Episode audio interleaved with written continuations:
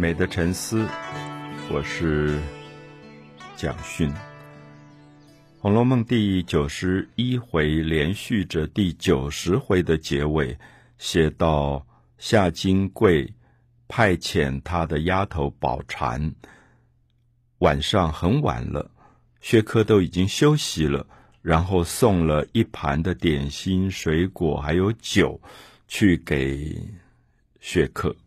那当然，这样的行为在那样的年代当中是不妥的。薛科这个一本正经的一个少年人，当然心里也忐忑不安，因为觉得怪怪的。那怎么会半夜跑来？那当然，宝蟾会有一些理由说啊，因为你帮夏金桂的丈夫薛蟠在打点，那薛蟠现在死活不知，关在监牢里。那可是，如果他有一天还能够活命，是因为你薛科如此仗义，去帮忙贿赂，帮忙去买通所有的这些诉讼的过程的这些人人物，那人能够让薛蟠免除死罪，所以夏金贵才觉得应该要犒赏薛科。所以就带了一些水果、点心、酒，希望能够谢谢他的意思。可是薛科心里还是觉得怪怪的，因为你要感谢，大白天有的是时间感谢，在大庭广众当着薛宝钗的面，或者当着薛姨妈的面也可以感谢。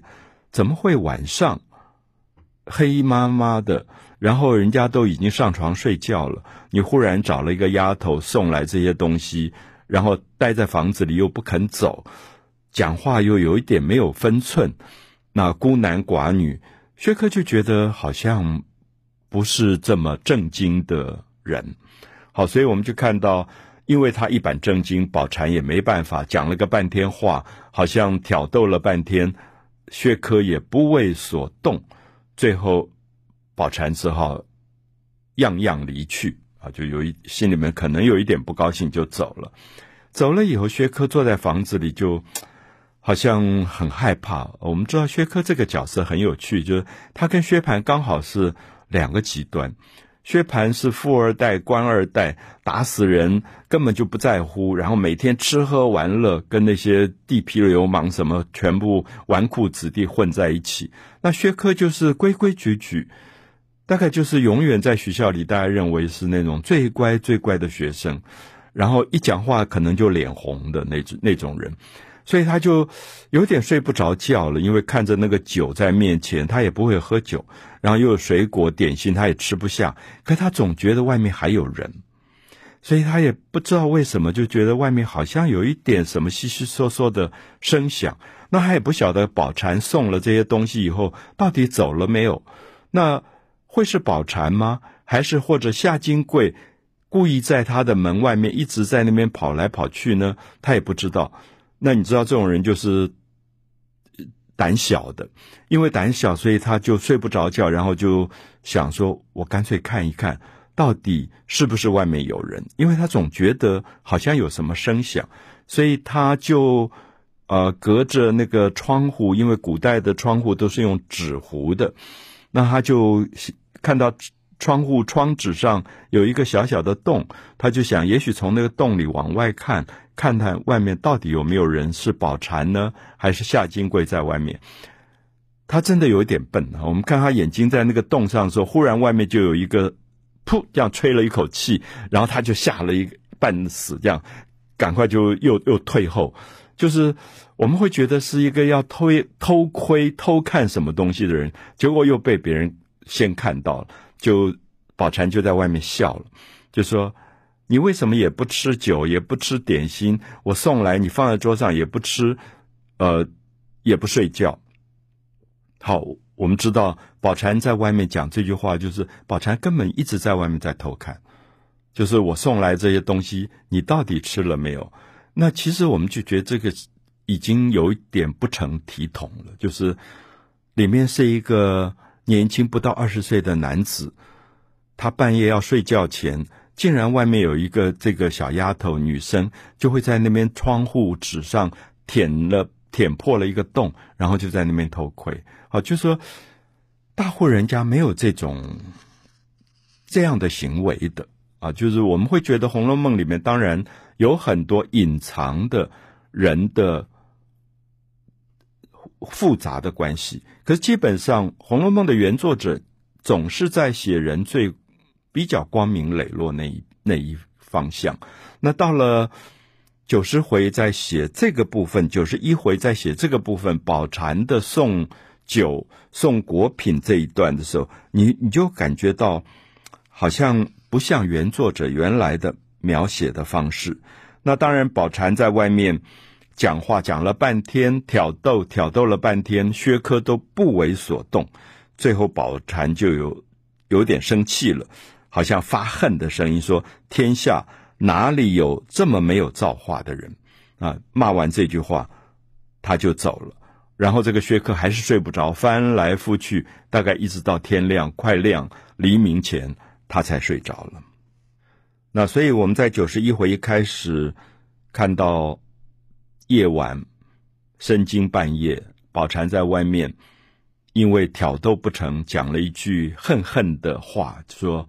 天下哪有这么没有造化的人？他骂的是薛科，意思说，我这么年轻貌美，我这样送上门来，我这个身体你都不要，他就恨恨的这样骂。啊，可是我想，《红楼梦》其实 许多人都说，他其实在写一种情，而这个情，《红楼梦》的作者也许觉得情跟欲，它是不同的。人的身体有情感，也有欲望。欲望的部分其实比较像动物啊，动物性的部分。比如说，在动物的身上，如果它到一定的季节，我们讲说，呃，它发发春，那它可能异性吸引异性，它会有一定的分泌物。那甚至我们看到某个季节，猫或狗的那种叫声。可是人不太一样。因为人虽然有这些欲望的部分，他还有一个可以提高的属于情感的部分，啊，比较干净，有点像林黛玉跟贾宝玉，其实他们一直是比较属于一清如水的感情，而那个感情不是欲望，所以我想这是《红楼梦》很重要的主题。那宝蟾、夏金桂。他们不断设计，想要去诱惑薛科，就落在一个纯粹的欲当中，甚至连爱都谈不上，就是因为他们也不熟悉，只是亲戚见过几次面。如果是爱，大概也有一种了解吧。那所以就是半夜可能睡不着觉的时候，一种解决自己欲望的一种方法。而薛科在这一方面又完全没有反应。所以才会引发宝禅讲这么重的一句话，说：“天下哪里有这么没有造化的人？就说，好端端送一个好东西给你都不不要。”那薛科当然被吓到了，所以一个晚上没睡好，到天明才慢慢睡了一点点。那所以睡眠不好，可一大早又有人来敲门了，他又吓死，赶快跳起来把衣服穿好，结果又是。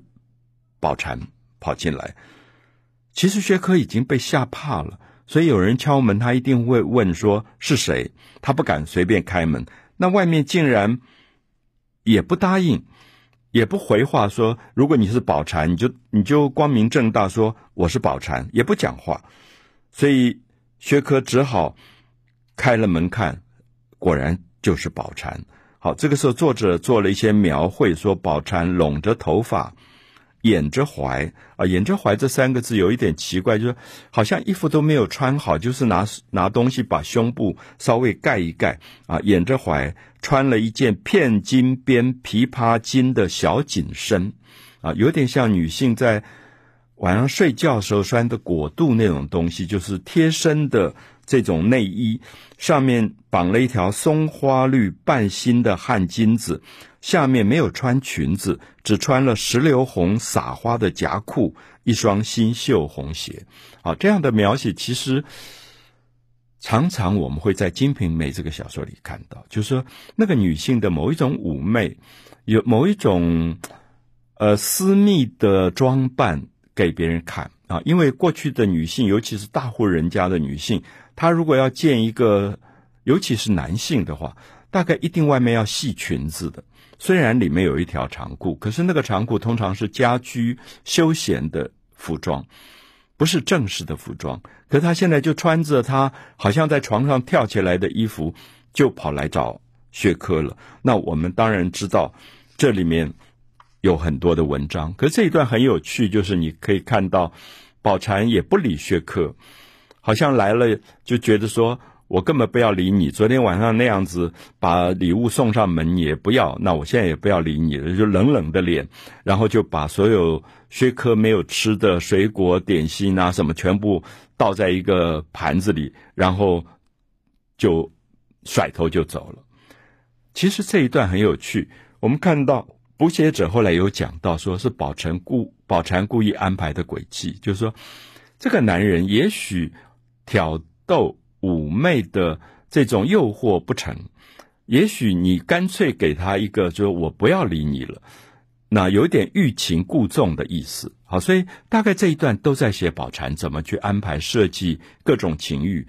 那更好笑的是，宝釧后来回到房里，因为那些东西是夏金桂要他送去的，就一个丫头就跟小姐就开始谈，哎，我们到底能不能把它弄上手？那段其实是蛮惊人的，因为我我觉得《红楼梦》的原作者其实很少写到这种东西。就不管怎么样，夏金桂是一个大户人家的大家闺秀，她竟然跟她的丫头商量如何去勾引一个男人，那导致我们在《红楼梦》前八十回几乎完全没有看到发生的情节。宝蟾夏金桂完全是欲望，甚至连情欲都谈不到。恐怕就是肉体上很本能的欲望，那非常动物性的。可是当他写到林黛玉跟贾宝玉的时候，你忽然发现他们从小一起长大，可是如此一清如水。我想，也许大家可以借着读《红楼梦》去理解。我想，我们自己的身上一定两种东西也都会存在：人有肉体的欲望，生理的欲望；人其实也有一个。其实可以比较提高的情感，而那个情感很难解释。就说，我们为什么会跟一个人在一起？其实身体很靠近，可是不见得都是欲望。可以觉得很亲，可以很关心。那个亲跟关心，是不是一个在人类的世界里面很特殊的一种存在的情感？所以我们就看到宝玉跟黛玉在一起，他们谈话的内容。这一段非常有趣，就是宝玉就跟黛玉说：“这个薛宝钗，这个宝姐姐好奇怪，怎么出去了，搬出大观园也不回来看我们？以前大家一起办诗社，有点像一个同样在高一那种办的这种文艺社团，然后大家好得不得了，每天在一起玩、看花、呃写诗。怎么走了以后这么无情，就再也不回来了？那我们知道，黛玉、宝钗。”宝玉三个人常常被认为是一个三角关系，可是黛玉好像并没有嫉妒，她只说：“好，我今天跟你来参一个禅啊。”所以我觉得参禅这一段写得非常好。那宝玉就盘腿而坐，双手合十，闭着眼睛，然后说：“讲来啊，就是这是参禅的一种方法。”好，黛玉黛玉讲了一段非常了不起的话，她说。宝姐姐就宝钗跟你好，你怎么样？宝姐姐不跟你好，你怎么样？啊，就先问了两句，接着说：宝姐姐以前跟你好，现在不跟你好，你怎么样？如果她今天跟你好，以后她又不跟你好了，你会怎么样？如果你跟她好，她偏不要跟你好，你会怎么样？你要跟她好，她偏要跟你好。你又怎么样？好，我们看到这一段，如果大家把原著找出来，它其实是一个完全客观冷静的分析。就是说，我常常跟学生讲说，其实这一段可以帮你们，如果你们情感有纠纷、有问题，就是说我跟某一个人很好，那我跟他好，他如果不要跟我好，我应该怎么办？我以前对他好，现在我好像不那么爱他了，会怎么样？那他以前对我好，现在他对我不那么好了，我会怎么样？如果我偏偏要跟他好，他偏偏不要跟我好，我会怎么样？那如果他偏偏要跟我好，我又偏偏不要跟他好，他又怎么样？他就把两个人的关系用了各种冷静的方法，完全拉开来做分析，然后全部是问话的句子。好，宝玉说了两句话：“弱水三千，我只取一瓢饮啊！任凭弱水三千，我只取一瓢饮。这个世界上有这么多的水，这么多的河流，我能够喝的，我要喝的，也就是那一瓢水。那这里当然有一个意思是说，你问了这么多，我告诉你说，我只有跟你有关系。”我心里面只有一个人，就是说，天下有这么多的水，弱水三千，我只取一瓢饮。那黛玉继续问说：“瓢之漂水奈何？”如果那个水太大了，他把这个水瓢，水瓢古代很多是葫芦瓜劈开来的，很轻，会飘在水上。瓢之漂水奈何？宝玉就回答说。非瓢漂水，不是瓢漂在水上，是水自流，瓢自漂。好像我是水，你是瓢，我们其实相爱，也可以完全不相干。我觉得这一段参禅，大概每个人都会有不同的解释，很多不同的版本里也会不同的注解。可是我觉得写得非常精彩，就是它是一个现象的归纳。那黛玉继续问：“水止诸尘奈何？如果这个水完全干掉了，没有水了，那你要怎么办？”宝玉又回答说：“禅心已作沾泥絮，莫向春风舞鷓鴣。我修行参禅，我的心已经完全安定下来了。